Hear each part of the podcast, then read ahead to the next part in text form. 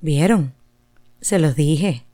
Ustedes dijeron, seguro esta ya se está haciendo la disculparse, la vamos a comenzar otra vez y nos está dando la muela como suele hacer. Y al final no lo va a hacer. Simplemente mm, se va a desaparecer otra vez y vas a ver que vamos a caer otra vez como caímos con aquel ex que nos prometía nuevamente la luna. Caballero, estoy aquí.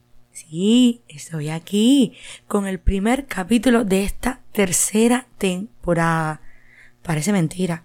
Es que hay que tener más fe en el gordo del puerco.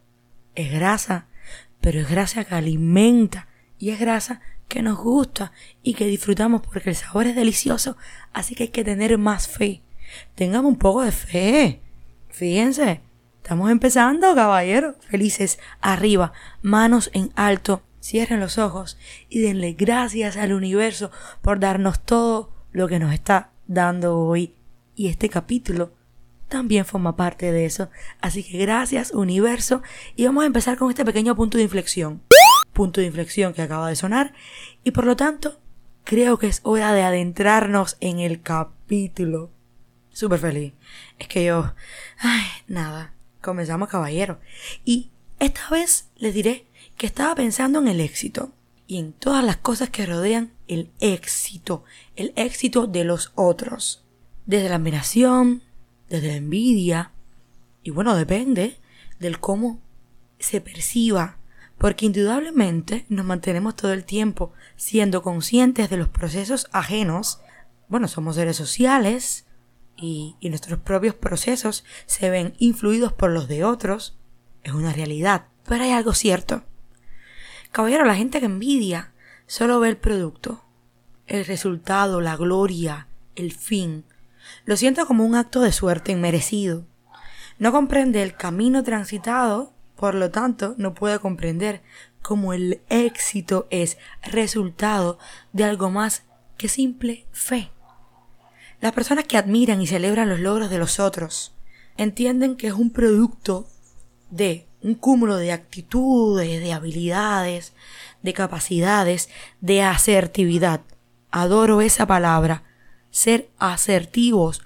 Por lo tanto, este tipo de personas que pueden leerlo así, son capaces de disfrutar el crecimiento ajeno y hasta de lograr inspirarse con lo que atraigan, con lo que vean, para lograr su propio progreso, para lograr su propio éxito. Mucha gente lo quiere fácil, sin pincha, sin dolor, sin estrés, sin comprender todo lo que en el camino te arma, sin la frustración, el fracaso, el fracaso y el error que te prueban de que estás hecho porque es una realidad. Ahí es como tú sabes de verdad qué es lo que das. Y es una escuela. El fracaso es una escuela. Si tienes la actitud y si tienes el valor y la mandinga de verdad, para aprender de lo que hiciste mal, levantarte, seguir y hacerlo bien la próxima vez. Esa gente nunca logrará apreciar ni apreciarse. Siempre van a creer que sus insatisfacciones se deben a otros. Vivirán juzgando, criticando, sintiendo que no son suficientes y lo peor, caballero, lo peor es que nunca lograrán ser exitosos. Porque cualquier logro que alcancen carecerá de connotación real. Siempre se verán chiquitos, amiguitos de la pulga imaginaria, del perro imaginario, frente al espejo de personas a las que admiran de la manera equivocada. Entonces el éxito solo para quien sepa que hay sudor y lágrimas implicadas y aún así lo quiera todo, solo comprendiendo qué hay detrás de todo eso, de todo eso que se ve lindo, qué es lo que hay en las bases, qué es lo que lo edifica, y dándole valor a los procesos, podremos admirar e inspirarnos de los que van un poco más adelante.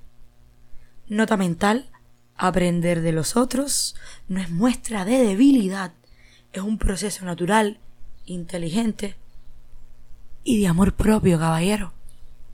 Amor propio cuando somos capaces de ver a otros y no ver nuestro fracaso y no ver nuestra incapacidad, sino ver la oportunidad, ver la ventaja, pero no la ventaja desde el ventajismo, no, la ventaja de ver cómo otros ya lograron cosas y nosotros poder también buscar nuestras propias formas para lograr lo que queremos desde la experiencia ajena, desde la vivencia ajena, desde el aprender, caballero, porque somos seres que estamos totalmente en todo momento aprendiendo desde pequeños.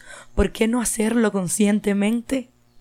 ¿Por qué no hacerlo conscientemente y ser inteligentes al respecto? Es así de simple, esto no lleva más nada. Muela finalizada.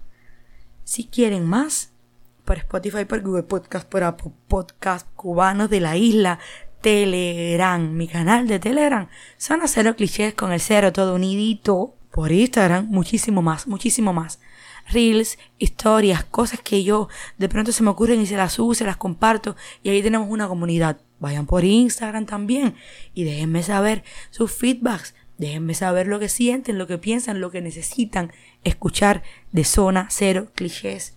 Caballero, yo los quiero, los quiero muchísimo y basta ya de bobería, por favor. Besos.